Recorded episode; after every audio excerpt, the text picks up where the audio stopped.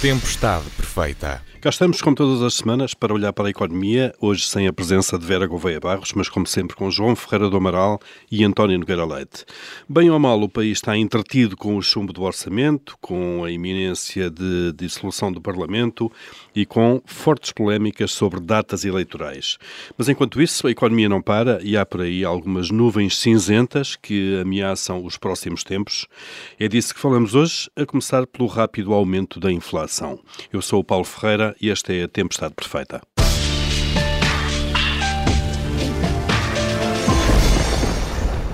Vamos então começar pelo súbito aumento de preços. A inflação na zona euro já vem em 4,1%, o valor mais elevado dos últimos 28 anos. Na Alemanha subiu para 4,6%, em Espanha para 5,5%. Em Portugal uh, está a subir também este indicador, embora se mantenha em valores bem mais baixos, 1,8% foi o número de outubro. O Banco Central Europeu está atento, claro, mas continua a acreditar que a subida uh, é um fenómeno temporário. Uh, João Ferreira do Amaral, bom dia, começando por si. Há motivos, de facto, para nos preocuparmos a sério uh, com a subida da inflação e as suas consequências, ou isto será um sobressalto que passa daqui a uns meses? Bem, se, se passa daqui a uns meses, uns meses só saberemos a posteriori, ou não é o tipo de coisa que se possa prever. E, portanto, isso significa que nos devemos preocupar, porque se for uma coisa temporária, não haverá provavelmente grandes efeitos sobre a economia, mas se se sustentar ao longo do tempo, vamos ter efeitos negativos. Uh, e, portanto, como não podemos saber neste momento, embora haja quem diga que é temporário, mas há outros que nem por isso, não podemos saber de facto se vai ser temporário ou se vai prolongar no tempo, acho que devemos estar preocupados. Do nosso, nosso impacto direto uh, é o mesmo que nos outros países, uma vez que, em grande parte, este aumento tem a ver com o aumento do, dos, da energia, eh, mas também é preciso notar com o aumento de outras matérias-primas e até de outros produtos eh, intermédios que, que têm crescido bastante. Já, já aqui falámos nisso, aliás, eh, não, não só o efeito direto da energia, como também o efeito depois indireto junto com esses outros uh, outras matérias-primas. Pois isto é um efeito em cadeia, não é? Vai encarecendo ao longo da, da, de toda a linha, claro. Eh, claro. Claro que eh, isto não quer dizer que não possa ser temporário. Se houver uma queda do preço da energia, penso que a inflação, não haverá verdadeiramente inflação, haverá um aumento de preços durante algum tempo, mas depois as coisas voltarão a uma situação melhor. Mas, como digo, isso neste momento não sabemos. O segundo aspecto importantíssimo para nós tem a ver com o efeito potencial das taxas de juro que isto vai trazer, porque os mercados aparentemente já começaram a, a prever que vai haver uma mudança de política do Banco Central Europeu, embora não, para já não, não haja qualquer indicação nesse sentido, e portanto isso significa que vamos ter provavelmente um aumento de taxas de juro, mais uma vez esperemos que seja temporário. Eh, eh, de qualquer maneira, João Ferreira Amaral, eh, não sabemos, como bem disse, é temporário ou não, só sabemos no fim do jogo. Estes prognósticos, claro. de facto, só no fim do jogo. De qualquer maneira, acha que o BCE deve atuar já, preventivamente, ou esperar para ver? Eu penso que é preciso muito cuidado porque, e não, não haver precipitação, porque em 2008, quando houve, no primeiro semestre de 2008, quando já havia indícios de uma crise financeira nos Estados Unidos e depois já com, algumas, eh, com alguma derivação para a propriamente para a economia, para uma crise económica. Nessa altura houve também um aumento grande dos preços de petróleo e também das matérias-primas agrícolas e o Banco Central Europeu reagiu muito rapidamente com um aumento da taxa de juros que veio agravar muito a situação. Portanto, eu teria tendência a dizer que se fizesse parte da direção uhum. do Banco Central Europeu, esperaria um pouco mais para ver, mas estaria preparado para ter que atuar. Hum, muito bem. António Nogueira Leite, eh, no fundo, a mesma questão, a mesma avaliação, não é? O nível de preocupação que devemos ter ou não um, e, e, como é que se devem comportar as autoridades monetárias, neste caso o BCE? É, bom dia. Bom, eu, a minha análise não é muito diferente do João Ferreira do Amaral, porque, na verdade, eh, começámos a ver há algum tempo atrás eh, um impacto no sentido da subida dos preços de uma série de matérias-primas e também de, eh, de, de, energia, temos, no caso da energia, situações particulares na Europa que se prendem com problemas que eu diria que são mais de natureza estratégica e geopolítica e que eh, têm a ver com, eh, enfim, a dependência da Europa face ao fornecimento de, de gás natural a partir da Rússia e a utilização desse mecanismo como forma de desestabilização e de, e de ganhos, de obtenção de ganhos políticos por parte, por parte da Rússia eh, e a Europa, enfim, é apanhada completamente desprevenida, estranhamente, eh, em relação a isso. Por outro lado, temos também uma subida muito grande dos fretes marítimos, o que encarece os produtos e, e, algumas desregulações que têm a ver com o facto de que nós temos a ideia que o COVID, a, a Covid amainou, mas o que é facto é que a Covid neste momento ainda causa uh, disrupções grandes em processos produtivos em muitos países. E, portanto, nessas circunstâncias, temos aqui claramente o que classicamente se pode definir como um choque de oferta, uh, e esse choque de oferta, ao contrair a oferta, enfim, e, estando a procura em fase de crescimento uh, na maior parte dos países, nomeadamente nas economias ocidentais, fortemente nos Estados Unidos, menos na Europa, mas eh, importante em alguns países europeus, eh, o que nós temos é, enfim, uma subida de preços. Se isso vai se manter, ou se essa subida de preços se torna enfim, mais perigosa, porque entretanto nós reagimos ajustando a política de rendimentos a preços mais altos, nós poderemos ter aqui uh, um problema uh, de inflação parecido com o que já vivemos em épocas anteriores. É tipo anos 80, António? sim, como nos anos 90, porque 90. é um choque. portanto, temos que ter muito cuidado com as pressões que vão existir para adaptar a política de rendimentos a esta subida de preços, porque ela pode parecer temporária, nem como diz o João, não sabemos ainda se é ou não, Uh, muita gente acha que sim, mas não, não há uma opinião uh, absolutamente consensual. Se nós ajustarmos salários e, enfim, outros rendimentos a esse aumento de preços, nós começamos a criar os mecanismos para transformar o que é temporário em permanente. Uh, e, portanto, isso não está em cima da mesa na maior parte dos países, mas convém que uh, os políticos tenham em conta esse, esse facto. Por outro lado, o que nós verificamos também é que, uh, enfim, a política monetária ainda é bastante acomodatícia face ao ciclo anterior. Vemos que nos Estados Unidos existem sinais claros. na Europa varia de país para país. Em Espanha são claramente mais elevados do que em Portugal, os sinais, ou maiores os sinais. Uhum. de qualquer das formas, o Banco Central Europeu costuma ser mais lento a reagir nestas circunstâncias e, porventura, o que poderemos ter quando as pessoas se convencerem que não é apenas uma variação temporária e é uma variação uh, definitiva, se isso for o caso, é de facto uma alteração da política monetária, enfim, não apenas reduzindo, como já está a acontecer, os programas de compra de obrigações dos diferentes Estados na Europa, eh, mas também avançando eh, para eventualmente mexer na política de taxa de juro. Ora, isso é o grande risco que nós em Portugal eh, corremos neste momento.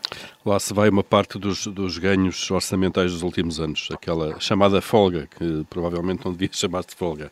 Uh, João Ferreira do Amaral, uh, há uma geração inteira, praticamente, se não mais do que isso, que não, não sabe praticamente o que é inflação.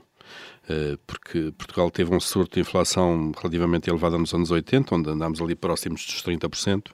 Depois ela foi caindo até quase desaparecer, ali entre os 0 e os, e os 2%, vá lá, assim que fomos fazendo o caminho para a moeda única. Um, quem, quem é que é mais afetado com este ressurgimento da inflação? Bom, se, se de facto se verificar uma inflação porque uh, para haver inflação não basta um crescimento de preços, tem de ser um crescimento sustentado de preços. E prolongado no tempo, claro. Prolongado. Portanto, se, isso, se esse fenómeno se, se verificar, evidentemente que quem perde mais são aqueles que têm os rendimentos relativamente mais fixos, isto é, que não se acomodam facilmente ao, ao crescimento de preços. Eh, depende muito, dependerá depois muito da política económica no que respeita, por exemplo, aos pensionistas, que é um caso típico, também para certos salários, de, de, de, nomeadamente função pública e equiparados, eh, também poderá haver esse caso. Portanto, serão esses rendimentos que, se a inflação se mantiver, e serão mais afetados, a não ser que a política económica compense de alguma forma essa situação.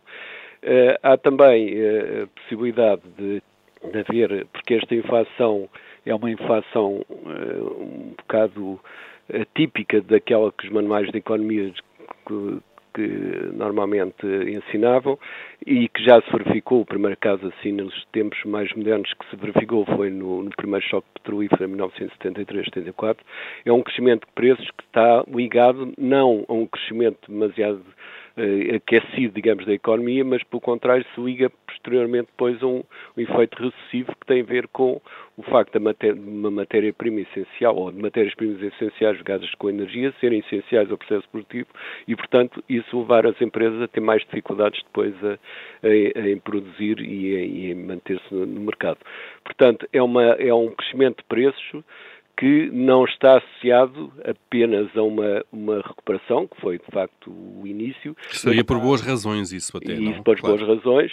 Uh, ainda não sabemos se não é esse o efeito principal, atenção, veremos, mas pode estar associado a um choque da energia, em particular um choque petrolífero, que assim é normalmente bastante... Uh, bastante mau do ponto de vista do crescimento económico e, portanto, poderemos ter não só rendimentos que sobem pouco e que não acompanham a inflação, como pessoas que perdem grande parte do seu rendimento se forem para o desemprego. Não é? uhum, claro.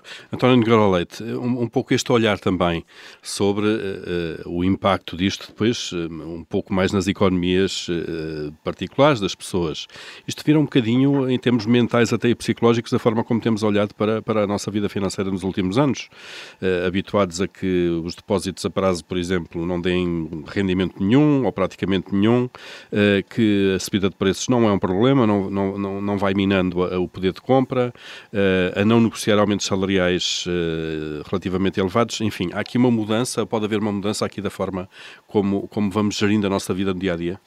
Pode, quer dizer, eu, como sou mais velho, não vivi profissionalmente a espiral inflacionista, chamemos-lhe assim, dos anos 80, do início e meados. Eh, mas durante muitos anos havia inflação relevante. Até a nossa entrada na, na zona euro e um pouco depois, enfim, era, era pouco expressiva. Mas e na casa dos 4, 5%, talvez por essa altura, não? Exatamente. Uh, e antes disso, vi, vi, convivi com inflações de 6, 7, 8%. Uh, ora bem, uh, que de toda a maneira não são historicamente inflações muito elevadas, longe disso. Eh, o que é que se passa aqui? Eh, passa-se que vai haver, eh, obviamente, a necessidade de olhar se isso, quando isso acontecer, isso há de acontecer, é uma questão de ser mais cedo ou mais tarde. Mas quando acontecer, as pessoas vão ter de fazer um reset Uh, os mais velhos e os mais novos vão ter de aprender a viver com alguma, com alguma inflação. Uh, também não sabemos uh, se vamos para níveis que alterem substancialmente a vida das pessoas. Neste momento, nada nos leva a pensar nisso. e, portanto, passamos, saímos é desta situação historicamente inédita de, de ter crescimento de preços nulo ou mesmo negativo para uma situação em que os preços crescem alguma coisa. Devo dizer que se eles crescerem mais do que aquilo que eu estou à espera, há, os governos agora têm uma, têm uma, enfim, um, uma arma a menos do que tinham nos anos 80 e 70, que é contar com alguma, com alguma ilusão monetária, porque vou dar um exemplo para que as pessoas percebam. A inflação crescia 15%, os salários aumentavam 11%. As pessoas viam os salários aumentar de forma expressiva. Muita gente tinha ilusão monetária, não percebia que estava a perder 4% em termos reais, ou 4 pontos em, em termos reais. Uh, agora, com os níveis muito baixos, essa ilusão não tenderá a existir, espero eu. Uh, e, portanto, uh, põe enfim, mais pressão sobre a política de rendimentos quando ela acontecer.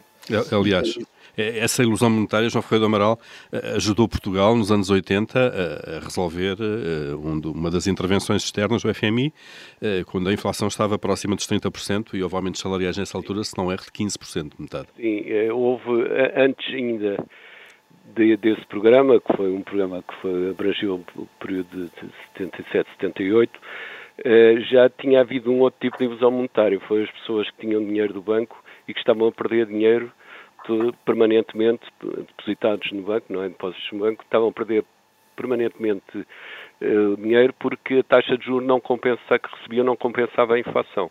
Ou seja, as taxas de juros reais eram profundamente negativas. Depois, uh, no caso dos problemas do FMI foram mais os rendimentos salariais que, e também de pensionistas que sofreram.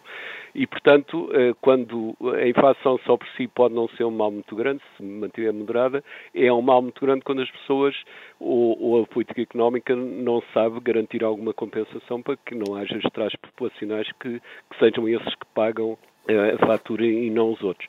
Portanto, como diz, disse bem, eh, hoje grande parte das pessoas eh, nasceram já depois de, de conhecer a inflação Uh, infelizmente eu sou suficientemente velho para já ter tido incidência profissional a primeiro. Não é, tem a experiência, mais conhecimento e experiência. Desde 74 e sei que de facto uh, uh, os efeitos recessivos é preciso muita atenção para estes choques e além disso também para evitar que haja um estrato populacional ou vários estratos populacionais que acabam de pagar tudo aquilo que devia ser repartido por todos. Uhum. António Nogueira Leite costuma até dizer-se, isto para fechar esta primeira parte, que, que a inflação é um imposto sobretudo sobre uh, os rendimentos mais baixos, que são, uh, no fundo, as pessoas têm menos capacidade, obviamente, para quem um aumento de 5%, por exemplo, no cabaz básico de compra já faz diferença, não é?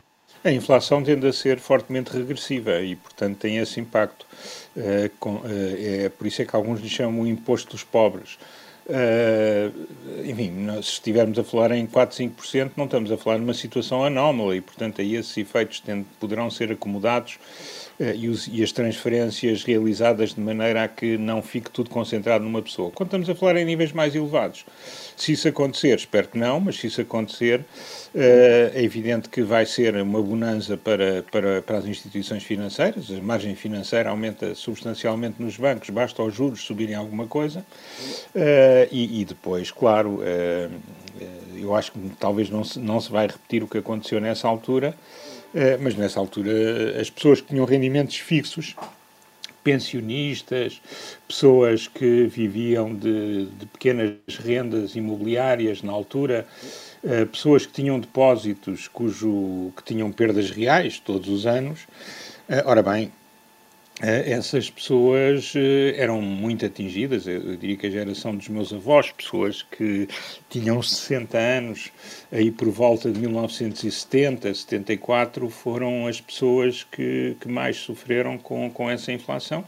Eh, e, portanto, Uh, enfim, se chegarmos a esses níveis, uh, temos que ter particular atenção a essas pessoas. Uh, eu admito que não esteja para já no horizonte uma subida para níveis tão elevados e, portanto, Uh, se ela se mantiver, se não houver descontrolo e se a política monetária atuar, uh, não teremos esses efeitos. Teremos é uma pressão nas finanças públicas de países que têm muita dívida pública, uhum. como Portugal, isso é inevitável. E já vamos falar disso posso, na. Posso agora acrescentar uma coisa. Muito rapidamente, João. Que é o seguinte: uh, eu preocupo-me um pouco neste momento a permanência de crescimento de preços é para as pessoas que têm depósitos bancários que não, estão, não são praticamente remunerados e é a forma maior de aplicação de poupança. Portanto, podemos ter aqui efeitos de redução de riqueza real devido, devido ao crescimento de preços. Muito bem, mais um ponto a ter em conta. Eh, vamos na segunda parte partir da inflação e olhar para as outras nuvens cinzentas que se aproximam agora de 2022, eh, mas para já um intervalo.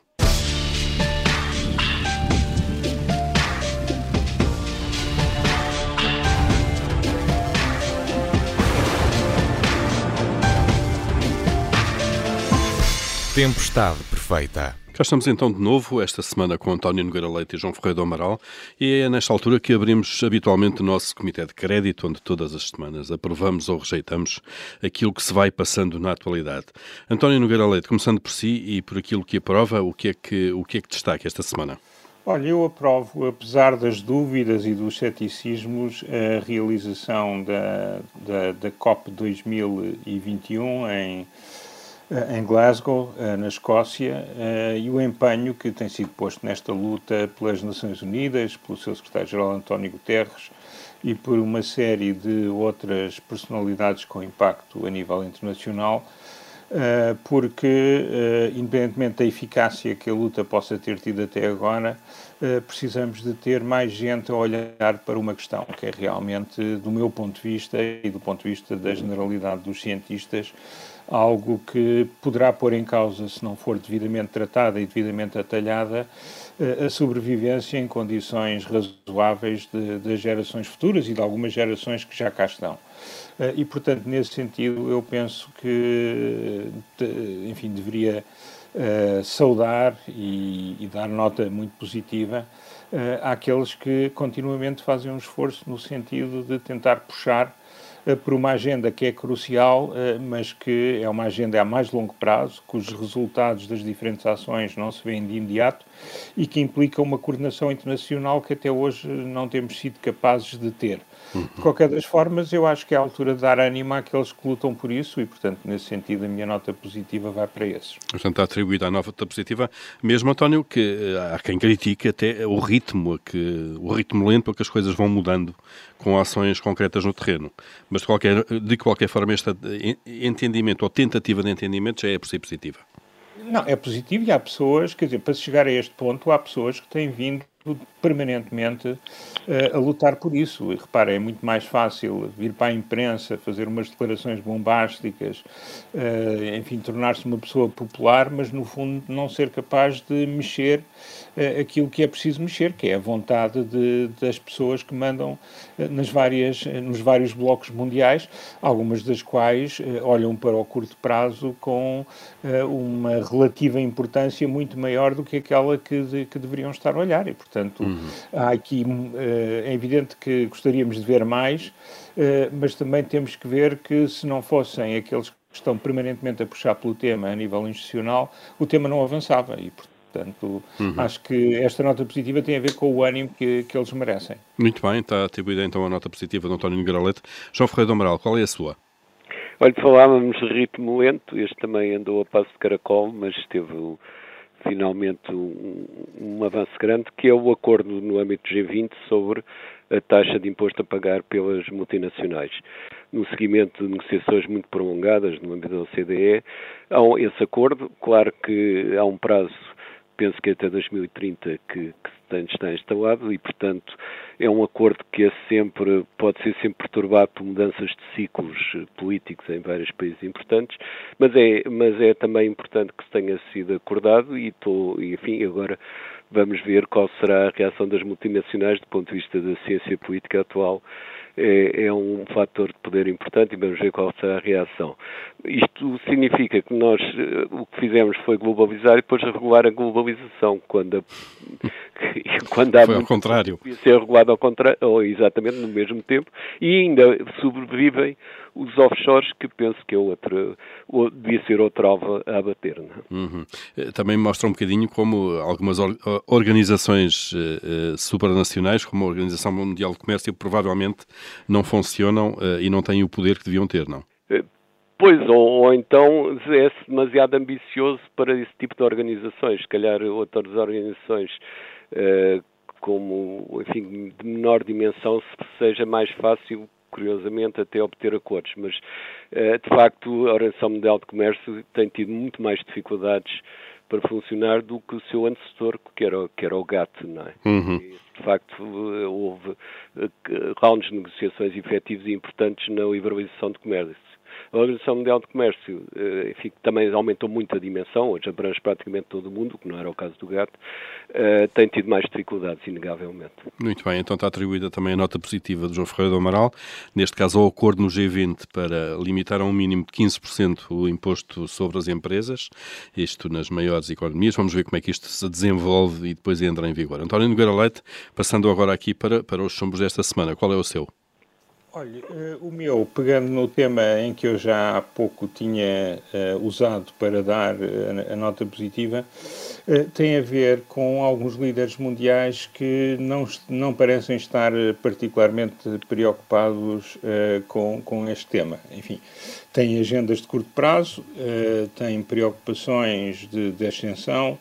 Uh, e, e, e, enfim não não estão a tentar não estão a contribuir e, nem parecem estar muito interessados em contribuir uh, para algo que é fundamental e que diz a todos diz a todos os 7 mil milhões e tal de, de habitantes do planeta uh, os 9 mil milhões que devemos ser em 2050 eu aqui destacaria pela negativa Putin e, e, de alguma forma, também Xi Jinping e Bolsonaro, embora estes dois últimos, ainda agora tivemos a notícia, foram subscritores de um acordo sobre a preservação das florestas, que são importantes eh, como meios de absorção de, de CO2 eh, e aí temos, eh, enfim, quer Xi Jinping, quer Bolsonaro participaram nesse acordo. O que é importante, dada a floresta, sobretudo no é Brasil, não é? Exatamente. A China também tem muitas florestas, uhum. mas o Brasil é aqui aquela que está mais em foco, a floresta amazónica. Uh, agora, mas no geral, uh, enfim, a não presença eh, é um sinal negativo e depois a prática, eh, e, e no caso chinês em concreto, havia eh, a ideia de, enfim, de ter alguns limites para a descarbonização de uma forma clara e que iriam acelerar o processo na China, mas as atuais circunstâncias levaram o país a, a mudar de rumo rapidamente e, portanto, há aqui uma, um conjunto de prioridades que se percebe na perspectiva da, da, da nação ascendente que quer ganhar poder sobre as outras depressa, mas aqui está a ser a custo também dos habitantes do resto do planeta, atuais e futuros, e, portanto, hum. uh, não posso deixar de dar uma nota negativa. Uh, é evidente que não significa romper as conversas, não significa deixar de tentar que, enfim, uma linha mais consonante com o interesse geral venha a ser seguida, Uh, enfim, com a Índia que está mais atrasada, também têm sido feitas algumas demarches. A Índia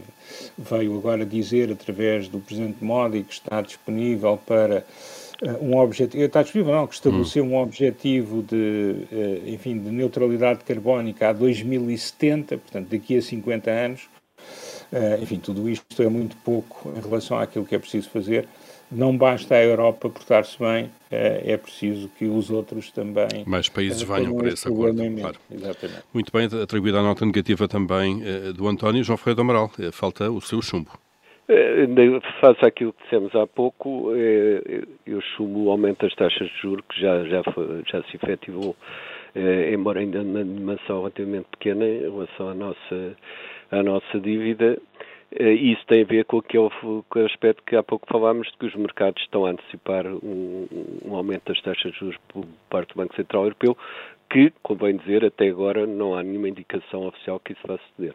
Muito bem, vamos ter que aguardar. Está, então atribuído o chumbo também do João Ferreira do Amaral e fechamos aqui o nosso Comitê de Crédito desta semana.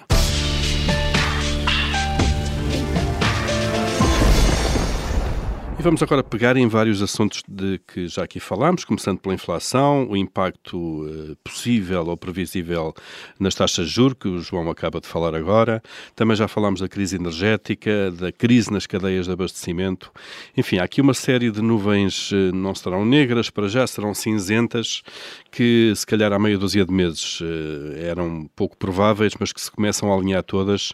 Isto para perguntar a António Nogueira Leite se tudo isto junto nos deve pôr eh, de alguma forma de alerta sobre a amplitude da retoma em 2022, eh, sobretudo em Portugal, neste contexto mais complicado em termos políticos em que, em que estamos neste momento? Em primeiro lugar, estou preocupado com a conjuntura.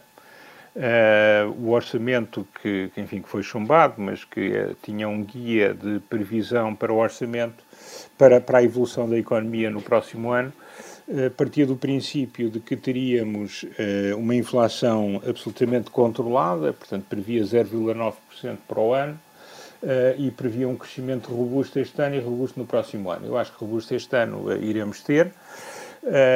de qualquer das maneiras, já estamos a sentir e vamos continuar a sentir Uh, dificuldades uh, grandes uh, que têm a ver, por um lado, com toda esta questão das cadeias logísticas mundiais, que afetam todas as economias e, em concreto, uma economia aberta como a nossa. temos a questão da, da, energia, temos todas estas questões que já, que já falámos, temos uma que eu já aqui referi no passado, que se materializou ontem, que é o fecho do, uh, do, do uh, pipeline do Maghreb que passa, que, que nos, que, enfim, que fornecia, entrando em Campo Maior, a gás natural argelino através de Marrocos e que a Argélia, em função das guerras, das guerra, da guerra diplomática que tem com Marrocos, decidiu cancelar. É evidente que temos alternativas no gás liquefeito, mas o gás liquefeito está dependente de toda esta evolução e este mismatch ou este desfazamento entre procura e oferta e, por outro lado, também um aumento muito grande dos fretes marítimos. Portanto, há aqui um conjunto de fatores eh, que não são propiciadores eh, de, de, do aumento do crescimento. É evidente que temos um fator muito positivo, que foi o avanço que foi dado eh, em termos de vacinação, que permitiu que, tendo ainda que ter bastante cuidado, alertas e algumas restrições, a economia já esteja a funcionar praticamente em pleno, mas temos toda esta conjuntura internacional que é fortemente penalizadora. E temos agora uma crise política que, obviamente, que, eh, que não, vem a, não vem ajudar, eh, não tanto pelo PRR, que é a única forma com que as pessoas parecem olhar para os resultados da crise política, mas sobretudo porque enfim, se nós, após as eleições, continuarmos a revelar a, alguma tendência para a não governabilidade numa trajetória que seja aquela que é mais amiga do desenvolvimento da economia portuguesa e da estabilidade, uh, nós aí uh, passaremos a ter os nossos credores preocupados connosco de uma forma que não tem estado nos uhum. últimos tempos. E, portanto, tudo isto são fatores de risco que, que põem nuvens sobre aquilo que ainda são as previsões centrais para a evolução da economia portuguesa. Uh, portanto, se eles se materializarem, se, se enfim, se, se, se, os riscos negativos se materializarem, podemos ter aqui claramente um problema. Uh, esperamos que não, mas devemos ter a noção de que poderão acontecer e, portanto, temos que ter estratégias contingentes para uh, mitigar os seus efeitos e para tentar, mesmo assim, encontrar um caminho de, de desenvolvimento. Agora, a situação hum. é uma situação de enorme risco, como aliás temos vindo a viver desde que a pandemia começou em fevereiro, março de 2020. Muito bem. Uh, João Ferreira Amaral, a mesma questão, se hoje estamos a olhar para 2022 uh, uh, com os olhos uh, menos cor-de-rosa, se quisermos, do que olhávamos há, há, há três ou quatro meses, quando se esperava uma retoma forte, porque também houve uma queda forte da economia, com a pandemia controlada, mas sem estes, vá lá, desequilíbrios económicos que, entretanto, nos apareceram pela frente. Há, há que refazer contas para 2022?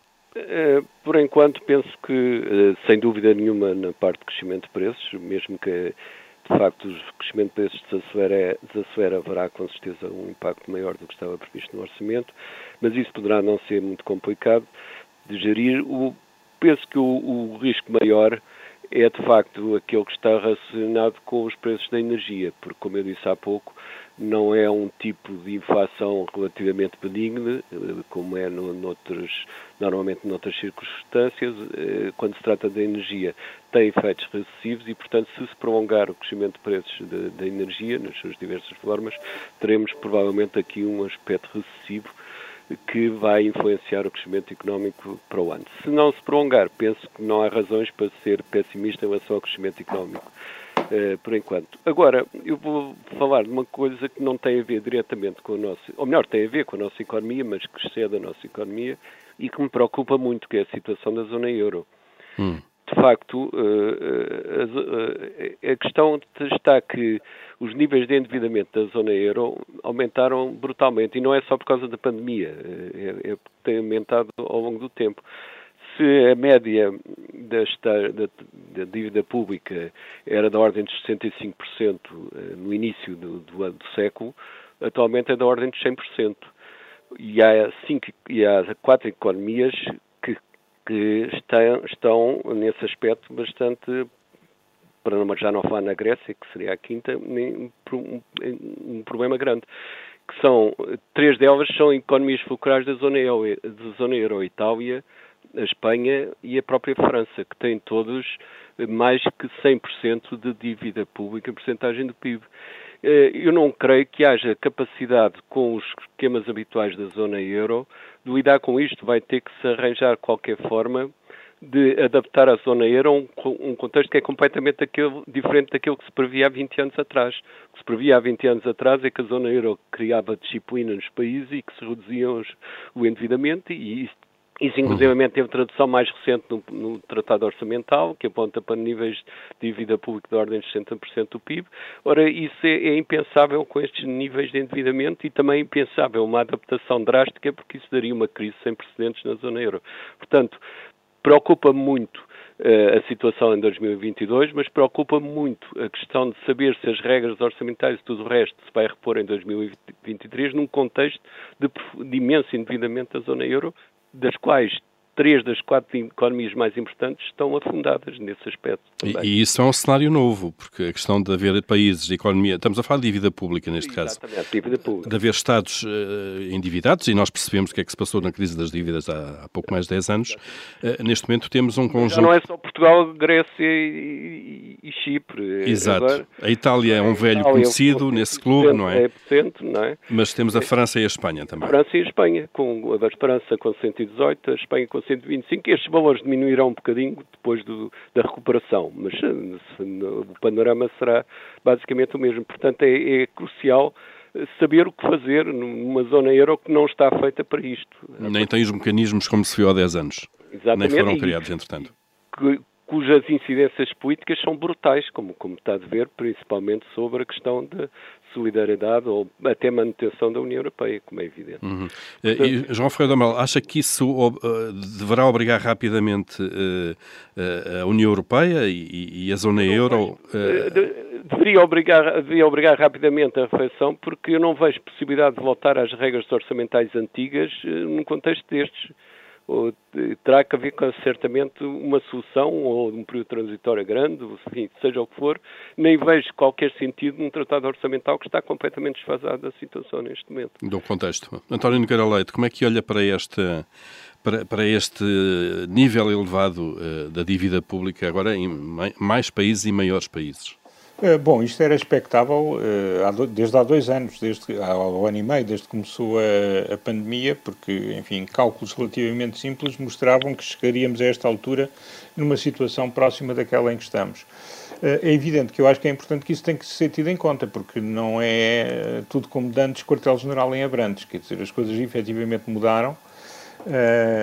Eu, eu acho, por outro lado, que os países estão com, que poderão estar em problemas se nada mudar. São países que são uma parte muito substancial da União Europeia, dois países fundadores e grandes economias da zona euro, eh, e, e, portanto temos aqui um problema político, porque da mesma forma que para nós é óbvio que tem que haver, e para mim é óbvio que tem que haver Uh, alguma negociação uh, em termos uh, dos termos do Tratado Orçamental e que, por outro lado, Uh, tem que se avançar, como já se avançou, ainda que de uma forma. Há aqui um problema escatológico para alguns e, portanto, avançou-se de uma forma meio escondida, uh, nomeadamente com o PRR, para alguma mutualização, com a própria União a ir buscar. Uh, ela própria, através de um fundo, o financiamento, ou pelo menos uma parte importante do financiamento. O que é facto é que estamos muito longe desse, desse momento. Uh, e, e, e, por isso eu acho que os próximos anos vão ser, uh, os próximos meses e anos vão ser muito importantes para a União Europeia e poderão uh, ou levar à sua consolidação ou inclusivamente criar nuvens muito mais carregadas no horizonte, porque é impossível assumir que as coisas se vão manter tal e qual como estavam antes da pandemia desse ponto de vista. e isso é impossível, enfim, enfim devia-se ter sempre em conta, enquanto é Portugal e a Grécia tem-se a conta de uma maneira, quando o problema envolve a Espanha, a, França e a Itália, uh, o problema ganha uma dimensão muito grande, porque se ele não for acautelado, podemos estar a falar de, de, de uma disrupção fundamental na União Europeia. E, portanto, é uma questão que realmente tem que estar em cima da mesa e tem que ser atacada uh, com pragmatismo. Claro, e vamos, então são tempos interessantes, uh, aqueles a que vamos assistir nos próximos, no próximo ano, ano e meio, uh, com a discussão sobre uh, o regresso ou não das mesmas regras orçamentais. Já agora convém assinalar que, do ponto de vista de crescimento económico, a zona euro também tem funcionado muito aquém do que esperava, porque até 2019, desde o princípio do ano até 2019, portanto não incluindo os efeitos da pandemia, o crescimento médio anual foi pouco superior a 1%, foi 1,2% ao ano. Há um problema não, de competitividade. Não é claro. com, os, com os, o, todo o enquadramento institucional da zona euro. Mais essa questão, de facto. Portanto, são tema, temas eh, que para, para, para a reforma. Força, João. É, António. Sobre essas razões, sobre essas razões, eu acho que haverá muito mais divergências entre mim e o João, que não tem havido no resto. uh, porque eu penso que, uh, enfim, eu tenho uma visão sobre as razões pelas quais a Europa está a perder competitividade. Uh, e, e, essas razões vão muito para além das políticas macroeconómicas, têm a ver com políticas microeconómicas, têm a ver com o seu enquadramento funcionamento, etc. Agora, é uma questão essencial. Repare, esta questão, nós, nós vamos ter de viver uma decadência relativa da Europa, porque a Europa tem uma população envelhecida, porque a Europa uh, tem ainda uma miragem de uma construção social que funciona só se ela crescer muito e que nós não temos, não estamos a ver como é que ela pode crescer muito nos próximos tempos, eh, também em função da demografia que tem, quer dizer, uhum. o seu bem-estar criou problemas novos que a Europa, para os quais a Europa não reagiu em tempo. Uh, agora, temos que encontrar aqui um equilíbrio e, sobretudo, temos que perceber que uh, os europeus, uh, de repente, quer dizer, que haverá uma grande resistência das populações, como um todo, a uma alteração tão grande de expectativas como aquela que acontece se nós, de repente, quisermos que a Europa não uhum. seja a Europa. E dos padrões da, daquilo que é o Estado Social Europeu. Deixa-me, eu tomei agora, nota, enquanto falavam agora, eu tomei aqui nota porque é que a economia europeia não cresce, um ponto de interrogação. Porque eu acho que é um ótimo tema para nós deixarmos, estamos a chegar mesmo, mesmo ao fim do nosso programa, para nós deixarmos, para discutir eventualmente já na próxima semana, até porque, como o António disse, provavelmente terão visões diferentes ou relativamente diferentes, o António uh, e o João, e a Vera provavelmente também. Uh, porque para já temos que avançar já mesmo para o fecho e pedia-vos que telegraficamente viessem então os vossos momentos de tirania, o seu mandato. João, começando por si. Olha, face à situação nova, que é nova, de um, de um orçamento que foi chumbado e à perspectiva do governo ficar em funções depois do presidente eh, dissolver a Assembleia, eu penso que era útil que o governo, depois dessa dissolução, indicasse que linhas de, de, não direi orçamentais, porque não há orçamento, mas que linha, linhas de aplicação das finanças públicas vai seguir até ao final do ano e no princípio do próximo ano, dentro do enquadramento que é uh, uh, o enquadramento do ODS. Mas era importante dizer quais serão as prioridades do Governo nestes quatro ou cinco Para haver transparência e um rumo previamente conhecido. Na ausência de um orçamento formalmente aprovado. Sem dúvida. António Nogueira Leite, se mandasse... É simples, se eu mandasse, assegurava que existiam condições de governabilidade após as eleições do início do próximo ano. Podemos saber uh, como para a semana, todo, é claro.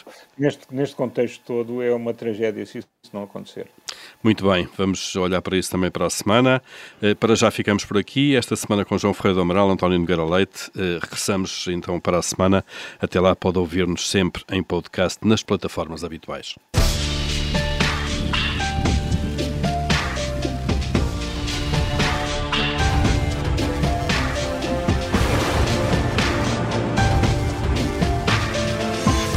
Tempestade perfeita.